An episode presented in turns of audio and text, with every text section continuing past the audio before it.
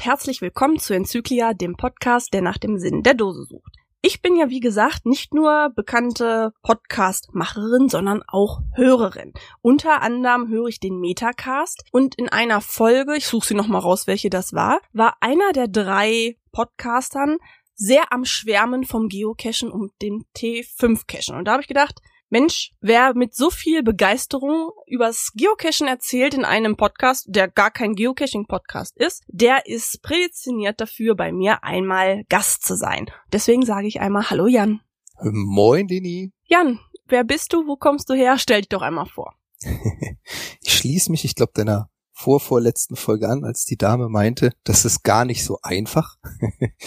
also geboren bin ich in Freiburg im Breisgau, das ist so ganz im Süden Deutschlands, da ist nicht mehr viel zu Frankreich und Schweiz. Bin von da aus jobbedingt durch die ganze Welt gereist, lebe jetzt in Hamburg seit fast sechs Jahren. Ja, und ich bin eigentlich begeisterter Geocacher seit 2000 Jetzt muss ich selber nachgucken, vier oder fünf. Vier ist, glaube ich, mein erster gewesen, den ich gefunden habe. Nee, 2005 ist korrekt. Und hab da so einiges bisher mitgemacht, was das anbelangt. Ja, da bist du ja tatsächlich Geocacher von fast Beginn an. Also hast da schon einige Jahre auf dem Buckel.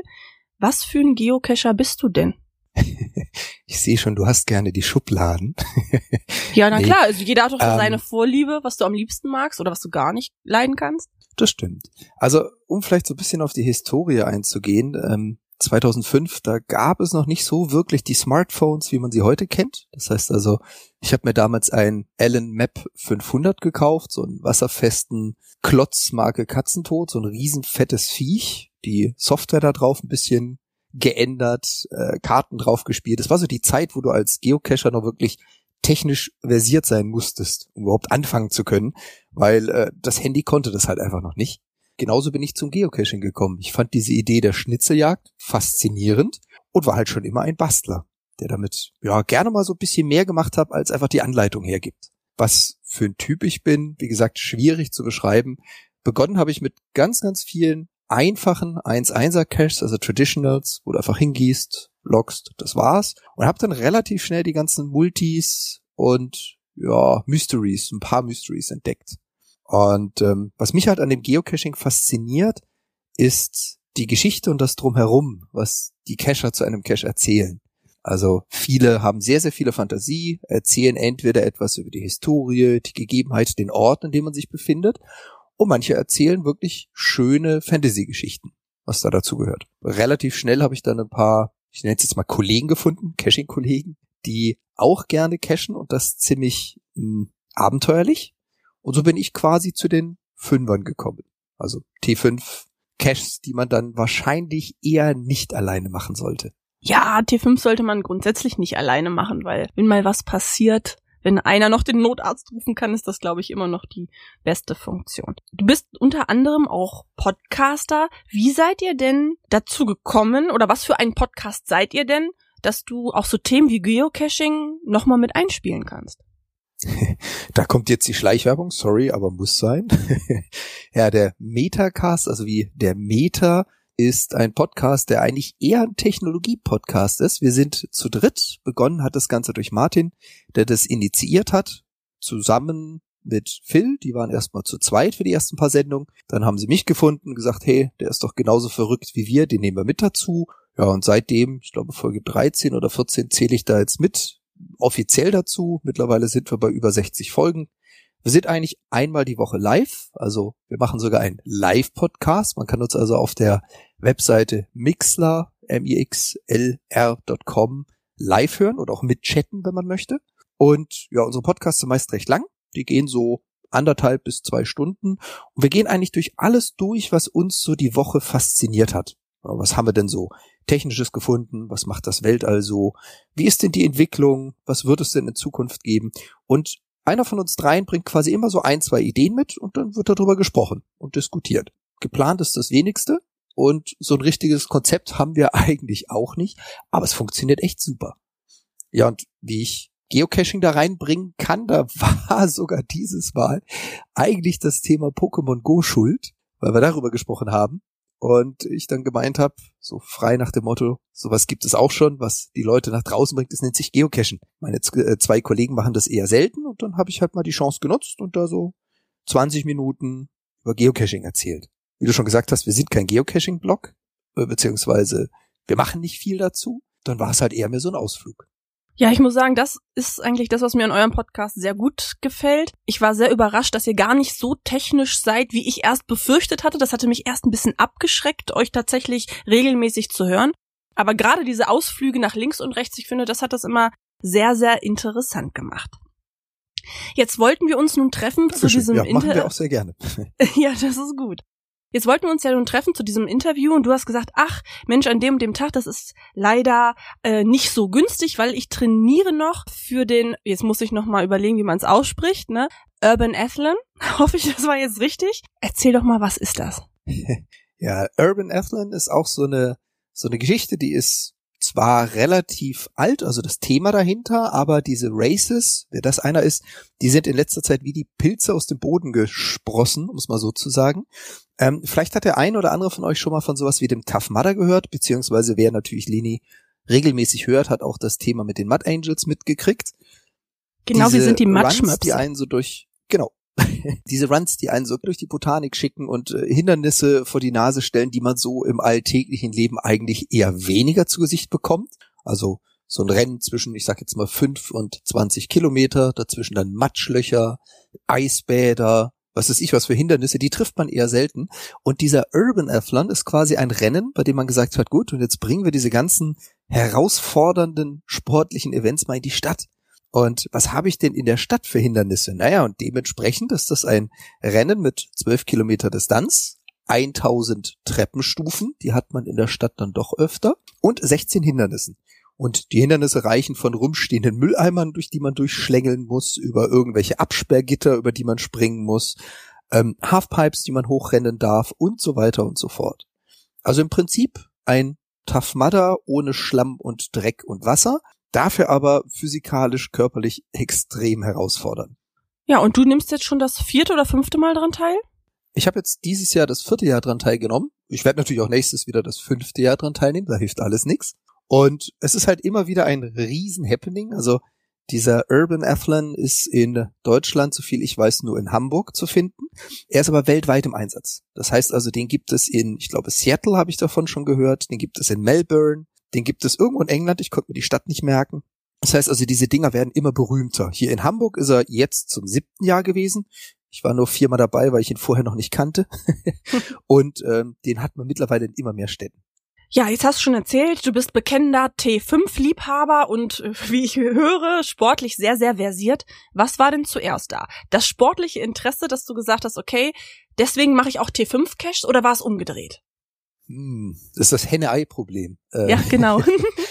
es war, es war beides da. Also dadurch, dass ich natürlich so meine ersten T5er um 2006, 2007 gemacht habe und es da, also so vor knapp zehn Jahren in Deutschland diese Races noch nicht gab, würde ich sagen, der T5 war zuerst da und dann kam das Interesse an solchen Rennen. Aber ich denke mal, die Sportlichkeit, die war eigentlich, ja, seit meiner Bundeswehrzeit eigentlich schon immer da.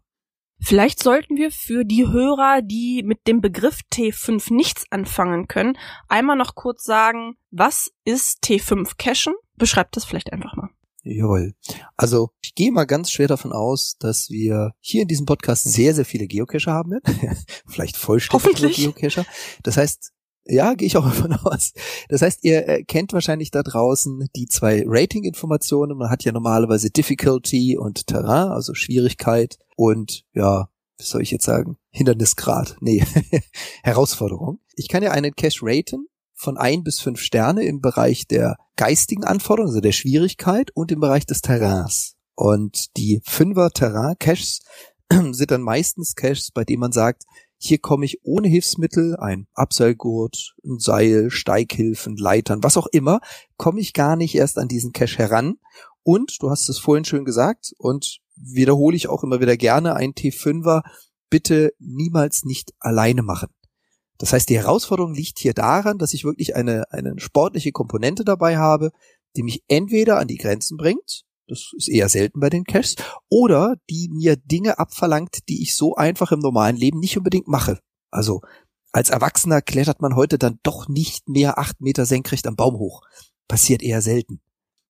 Was ist denn für Und, dich ähm, der liebste T5 Cache? Also bist du eher derjenige, der dann mit, ja, ich sag mal, Ausrüstung klettert, das heißt die Bäume hoch und runter oder Wassercache? T5 heißt ja nicht nur unbedingt klettern, sondern alles, wofür man Hilfsmittel braucht. Was ist denn da so dein Favorite? Puh, schwierig. Also es gibt einige, die ich sehr, sehr, sehr gerne mag. Um es mal zu klassifizieren, für mich ist ein Cache dann reizvoll, wenn er eben nicht sagt, pass auf, hier sind, ich nehme mal das Kletterbeispiel, hier sind äh, 400 Meter senkrechte Steinwand, geh hoch und hol dir die Dose, Umgekehrt beim Schwimmen, übrigens, du musst jetzt hier, keine Ahnung, 300 Meter tief tauchen, dann kriegst du das Ding. Die sind für mich eigentlich gar nicht mal so interessant, sondern interessant sind, und jetzt wird spooky, die 5 Fünfer Caches, wo du also eine Difficulty 5 und ein Terrain 5 hast. Das sind dann meistens Caches, hinter denen wirklich eine Geschichte steht hinter denen eine Abfolge steht, wo ich also nicht nur eine Herausforderung habe, sondern wo ich wirklich ein Abenteuer erlebe, um es mal so zu sagen. Und das sind eben Caches, bei denen ich ganz genau weiß, ich gehe nicht zum Ort des Caches, verbringe da eine halbe Stunde, schwitze mir einen Ast ab, hol mir blaue Flecken und fahre wieder nach Hause, sondern Caches, bei denen ich wirklich zwischen, ich sage jetzt mal zwei und neun Stunden am Stück in dieser ich, ich nenne es jetzt einfach Fantasiewelt, in dieser Umgebung unterwegs bin, körperliche Herausforderungen erlebe und trotzdem eine komplette Geschichte mitnehme. Das hört sich so an, als wäre Statistik für dich zum Beispiel überhaupt gar kein Thema, weil wenn du jetzt da solche Abenteuer erlebst, dann machst du ja auch Tagesausflüge für, ich sag mal, nur einen Punkt in Anführungsstrichen. Quasi. Also ich bin auch kein Cash-Jäger, der sagt, ich brauche jetzt fünfstellige Founds oder so, sondern was ich gerne mache, ist, ich suche mir wirklich einzelne Cash raus, wo ich sage, die Beschreibung klingt gut, der wurde mir empfohlen, der hat mittlerweile 400 Favorite-Buttons äh, dranhängen, also Dinge, wo man wirklich sagt, die sind faszinierend. Und dann können da auch gerne mal Wochen oder Monate vergehen, bevor ich den nächsten von diesen großen kriege. Gut, jetzt wissen wir, was für Arten von Caches du gerne machst. Kannst du vielleicht mal ein paar Beispiele nennen, dass du eine kleine Cache-Empfehlung gibst für Leute, die sagen, Mensch, ich kann mich damit identifizieren, ich mache das genauso. Oder vielleicht auch Leute, die sagen, okay, habe ich mich noch nie dran getraut, aber vielleicht schaue ich mir die Caches einfach mal an. Also ähm, da muss man leider dazu sagen, meine absoluten Favorites, die habe ich wie gesagt so 2006, 2007 gemacht, die sind zum Großteil leider mittlerweile archiviert. Meine absolute Nummer eins, der sogenannte Stone Rose, also Extreme 4 oder Extreme 4 Stone Rose. Ich hoffe, sie machen ihn irgendwann wieder auf. Das ist ein Letterbox Cache, der ist auch da wieder in meinem Heimatgebiet in der Nähe von Freiburg, respektive in Frankreich, in der alten Festungsanlage aus dem 18. Jahrhundert auf der französischen Seite drüben. Absolut empfehlenswert, hat für uns mit, äh, jetzt muss ich überlegen, sechs oder sieben, sechs Personen haben wir da über Nacht, ich glaube, knapp fünf oder sechs Stunden gebraucht faszinierend, super interessant, aber wie gesagt, im Moment leider archiviert. Ich hoffe, sie machen ihn wieder auf. Einer derer, die ich jedem empfehlen kann, ist der Schatz der Ulmer Feste. Auch hier wieder in Deutschlands, die Bundesfeste um Ulm drumherum. Ein Cache, den man so oder so nicht einfach machen kann, indem man hinfährt oder hingeht und loslegt, sondern man muss sich einmal mit dem Owner in Verbindung setzen, bevor man ihn machen kann. Liegt ganz einfach daran, es gibt einen Verein, zur Bewahrung beziehungsweise zur Erhaltung von großen, ich, ich weiß es nicht, Festungsanlagen. Also das ist ein eingetragener Verein, der kümmert sich um die Erhaltung dieser Denkmäler und der wiederum, beziehungsweise einer dieser Personen hat diesen Cache gelegt. Das heißt, es ist mit diesen Personen auch abgestimmt. Die wissen, dass man das mal macht. Der Punkt ist nur, um da reinzukommen, muss man erst einmal den Owner kontaktieren, weil der einem erst sagt, wie man überhaupt reinkommt in diesen Cache.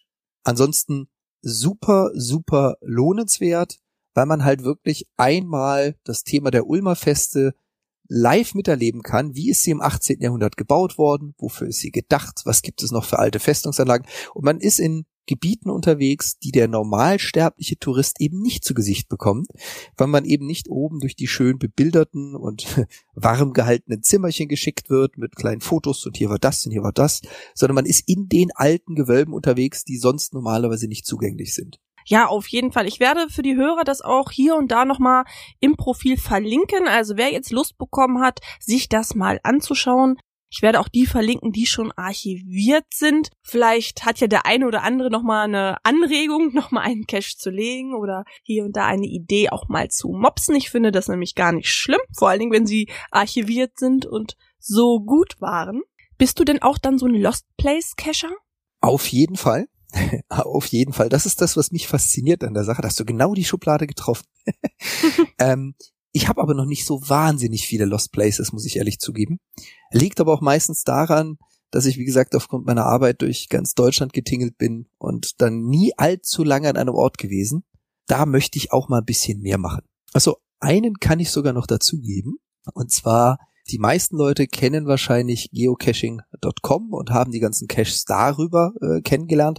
Es gibt natürlich noch ein paar weitere Plattformen. Ich weiß jetzt ehrlich gesagt nicht, ob du da auch schon drüber berichtet hast, weil äh, geocaching.com hat natürlich auch relativ, ja, ich nenne es jetzt mal strikte Regeln was das Legen von Caches anbelangt. Und auch da haben wir, und das macht ja auch Sinn, Leute, die diese Caches validieren und sicherstellen, dass sie nicht im Weg von anderen liegen, die Fundstellen nicht zu nah aneinander, dass sie machbar sind und, und, und.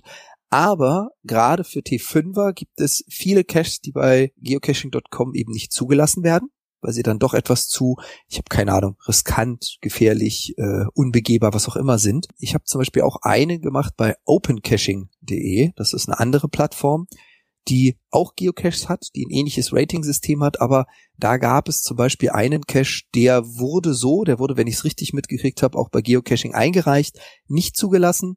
Da haben sie ihn dann gelistet. Das war ein Fünfer-Cache an der Maginot-Linie, also die Grenze zu Frankreich und die alten Bunkersysteme, die da zu Weltkriegszeiten existierten. Und da hat's einen dann wirklich ungefähr, ich sag jetzt mal so 600, 700 Meter Länge, ungefähr 300 Meter unter der Erde durch die ganzen alten Höhlensysteme und Bunkersysteme geschickt. Auch super interessant. Also für Leute, die T5er suchen, kann man auch ein bisschen abseits von Geocaching kommen, mal auf anderen Plattformen schauen. Der liebe Mika höchstpersönlich war natürlich auch schon hier zu Gast und hat die Plattform einmal vorgestellt. Also wer sich an die Folge nicht erinnern kann, kann das auch gerne nochmal nachhören. Bei diesen Bunkersachen, die finde ich ja auch immer total interessant. Ich persönlich habe aber immer so ein bisschen Angst, weil ich keinen GPS-Empfang irgendwann mehr habe. Ne? Und ich hab dann immer ganz gerne mehrere Leute dabei und ich wäre wahrscheinlich auch so ein Kandidat, ne, der so ganz klassisch mit einem Stück Wolle wahrscheinlich an den Ausgang das einhaken würde, um dann wieder zurückzufinden. Ich glaube, da bin ich ein bisschen Schisser. Ist aber auch eine gute Idee, muss ich ganz ehrlich sagen. Mit dem Cache, den ich da gemacht habe, Trop Plan, also französisch Trop Plan, äh, hätte das nicht mal geholfen. Das Problem ist nämlich, dass dieses Bunkersystem an vielen Stellen Wassereinbrüche hatte. Also da musste man auch schon mit äh, wasserfester Kleidung hin. Ich glaube, der Wollfaden hätte da nicht sehr lange überlebt, muss ich ehrlich zugestehen ja, da heißt es halt auch immer wieder, Leuten Bescheid sagen, wo man ist, dass die im Notfall nochmal einen Suchtrupp losschicken, falls man nach ein paar Stunden nicht wieder nach Hause gekommen ist. Weil ich immer, also Spaß ist eine Sache, aber Safety first an alle Geocacher, egal das auf welcher Plattform ihr unterwegs seid. Definitiv unterschreibe ich auch nochmal. Und ähm, du hast es ja zu Beginn schön gesagt, was muss man für ein Typ Mensch sein, um äh, Terrain 5 Caches zu machen? Man hat natürlich immer eine gewisse Abenteuerlust. Man hat natürlich immer so ein bisschen das Interesse an dem Unbekannten, an dem Neuen, an dem Fernen. Und ähm, ich, ich glaube, man muss das auch einfach haben. Man muss diese Einstellung haben, um so einen Cash überhaupt machen zu wollen. Weil ganz ehrlich, wenn mich jemand fragt, was zur Hölle machst du am Samstagabend um 20 Uhr in einem versunkenen französischen Bunkersystem? Da zeigt mir jeder erstmal einen Vogel. Also man, man muss schon so eine gewisse Lust dazu haben, sowas auch zu machen. Und ja, man wird dabei dreckig, man kassiert sich blaue Flecken. Es ist das ein oder andere Riskante dabei. Das ist nun mal so. Aber du hast es schön gesagt, Safety first. Man sollte wissen, was man tut. Man sollte niemals alleine gehen und man sollte immer jemanden informieren, wo man sich gerade befindet. Ja, das ist ja auch das Schöne am Geocachen. Ne? Ich frage zwar immer, was für ein Typ der und der ist. Das ist so meine Standard- und Lieblingsfrage. Aber ich glaube, das war auch dieser Grund, warum dieser Podcast überhaupt interessiert, weil dieser Vorurteil oder diese Schubladendenken, was ich hatte, ist genau ja nach hinten losgegangen, weil ich auf mein erstes Event kam und der typische Geocacher nicht dort war. Also alt und jung, arm und reich, dick und dünn, sportliche und unsportliche Menschen saßen alle nebeneinander und für jeden war trotzdem was dabei. Ne? Und das ist halt irgendwie auch das, was es so interessant macht und auch diese Interviewform, ja, sowas zu was Besonderem macht, weil jeder Mensch ist einzigartig und was uns verbindet, ist dieses gemeinsame Hobby. Genau, schön getroffen. Kann vielleicht noch eins, äh, weil du es vorhin meintest, mich interessiert so die Statistik nicht. Ähm, da du natürlich jetzt gerade von gesprochen hast, habe ich gerade im Hintergrund mal meine Geocaching-Statistik aufgerufen. Und ich würde mal sagen, das ist so eine, ja, fast schon so eine gaussische Verteilungsglocke, die ich da habe. also ich glaube, ich habe an Geocaches wirklich alles dabei. Von dem Standard Traditional 1.1er bis hin zum 5.5er und es ist wirklich querbeet. Also ich kann jetzt nicht sagen, ich mache nur eine Sorte von Caches, aber ich finde die halt, die 5er Caches mit am faszinierendsten. Ich glaube, das liegt auch so ein bisschen an der Statistik des Hobbys. Also D1, T1 sind natürlich auch wesentlich mehr vorhanden als Lost Place Cache oder T5 Caches, ne? weil auch das Warten viel intensiver ist. Von daher würde ich mal sagen, verfälschen wir auch alle unsere Statistik, einfach weil es von der einen Sorte nicht so viel gibt wie von der anderen Sorte. Und ich muss auch sagen, bei mir hängt es auch so ein bisschen davon ab, wie viel Zeit ich habe. Also wenn ich jetzt einen Wochenendausflug mache, dann ist auch natürlich die D- und die T-Wertung wesentlich höher. Und wenn ich nur mit dem Hund mal eben um den Block spaziere und da liegt ein kleiner Traddy auf dem Weg, dann wird natürlich auch dieser eingesammelt. Hm, das stimmt. Wie viel Cash hast du ja, denn ich, gefunden? Ich sehe auch gerade mir, das ist es gar nicht mal so viele. Ich habe äh, übrigens gerade, wo wir gesprochen haben, mal ganz kurz in Geocaching.com auf der Souvenirs-Tab-Seite nachgeschaut. Mir fehlen noch ein paar Bundesländer. Ich habe zwar da Frankreich und Kanada schon mit drin, aber mir fehlen noch ein paar deutsche Bundesländer, sehe ich gerade. Ähm ich bin jetzt gerade erstmal bei 175 Caches found. Also ich habe wirklich nicht so wahnsinnig viele, da ich halt dann eher weniger von den Traditionals so nebenbei mitnehme. Ja, das ist natürlich auch sehr interessant, ne, dass du so lange dabei bist, so wenig Funde hast und dann so einen so einen großen Fable für T5 und äh, D5 hast und trotzdem mit so viel Enthusiasmus ja über Geocachen in, berichten kannst. Ne? Es ist einfach eine Faszination. Du hast es ja vorhin auch so schön gesagt. Zum einen, es gibt nicht den Geocacher, sondern wir sind alles Menschen und wir teilen uns dieses Hobby. Und das zweite ist natürlich, jeder findet am Geocaching auch so ein bisschen das, was ihn fasziniert. Und äh, so ein 5-5er Cache, den macht man halt auch nicht jeden Abend. Das braucht ein bisschen Vorbereitung. Da muss man Leute finden, die mitgehen. Da muss man den Ort finden, wo man hin möchte und, und, und. Und damit ist man dann doch eher so alle zwei Wochen mit einem Cache dabei, als, wie du es so schön gesagt hast, ich gehe mal kurz raus mit dem Hund und nehme eine Dose mit. Mache ich auch, aber eher selten. Also es gibt auf meinem Arbeitsweg von zu Hause zur Arbeit, ich gehe jeden Morgen zu Fuß, ähm, gibt es noch mindestens vier Traditionals, die ich einfach noch nicht mitgenommen habe. Nicht, weil ich die Zeit dazu nicht hätte, sondern irgendwie, ich hatte noch nicht den Ansporn dazu. Dann reizt es mich eher wieder so ein Wochenende zu planen, zu sagen, so, ich pack mir jetzt mein Auto, schmeiß alles rein, was ich brauche und bin dann einfach mal 200 Kilometer unterwegs, um wieder einen sehr schönen 5-5er mitzunehmen. Ja, das ist auch immer so eine Frage der Begleitung, ne? Die Lost Place und die T5er, die macht man natürlich auch nicht alleine. Das bedeutet aber auch, man muss Freunde, Familie haben, die sagen, entweder wir lassen dich gehen oder wir kommen mit oder wir begleiten dich. Ne? Man muss ein Auto und die Ausrüstung zur Verfügung haben. Ne? Wenn ich jetzt sage, ich möchte gerne die und die Klettertouren machen oder ich brauche eine Warthose oder was auch immer, dann muss ich mir das vorher kaufen oder muss mir diese Ausrüstung leihen, irgendwie organisieren. So bei einem, ich sag mal, kleinen Traddy am Wegesrand, ne, da brauche ich außer einen Stift im Grunde nichts. Ne? Genau. Ja, dann sage ich dir einmal vielen Dank für das Interview. Ich habe nämlich sonst soweit keine Fragen mehr an dich. Du darfst aber noch an die Community ein paar Worte richten. Darfst auch gern wen grüßen, wenn du magst. Dankeschön. Ja, also zum einen natürlich erstmal vielen, vielen Dank für die Einladung. Das ist schon mal das allererste. War mal sehr schön, auch zu dem Thema Geocaching widersprechen zu können. Vielen Dank, dass du mich hier reden lassen hast zum Thema T5. Ich bin jetzt nicht unbedingt der super T5-Jäger, aber ich mache es sehr gerne. Es gibt garantiert auch noch Leute da draußen, die machen das eher als ich. Ja, ich möchte einmal die Grüße natürlich an meine zwei Kollegen vom Metacast schicken, Phil und Martin. Wir sind ja gerade in der Sommerpause und fangen so in zwei Wochen wieder an. Bin mal gespannt, was wir da wieder für komische, interessante, faszinierende Themen kriegen. An die Community da draußen, also ich denke, es gibt deutlich aktivere und äh, deutlich fasziniertere Geocacher als mich. Es gibt aber auch Leute, die gerade anfangen oder davon gehört haben oder Leute, die jetzt gerade mit diesem Hype, der mit Pokémon Go und sonstigen geschieht, plötzlich das Geocaching finden. Ich würde euch allen da draußen sagen, genießt euer Hobby, macht es weiter, so wie ihr es bisher macht. An alle, die Caches versteckt haben, vielleicht auch Caches, die ich selber schon gefunden habe, macht weiter so. Genau das macht dieses Hobby aus. Die ganzen kreativen Ideen, die ja, wie soll ich jetzt sagen, Fantasien, die Entwicklungsdinge, die da geschehen, also wie man eine Dose versteckt, was man da drin versteckt, wie man das beschreibt. Super. Das macht dieses Hobby aus. Macht weiter so, versteckt weiter so Caches, sucht weiter so Caches. Denkt dran, wir machen alle das Hobby. Also passt auch so ein bisschen aufeinander auf. Und ansonsten hoffe ich mal, dass wir den einen oder anderen mal da draußen vor, neben, bei der Dose mal persönlich treffen. Ja, Jan, dann vielen Dank, dass du da warst und wir zwei sagen dann einfach mal Tschüss, bis zum nächsten Mal. Und Tschüss.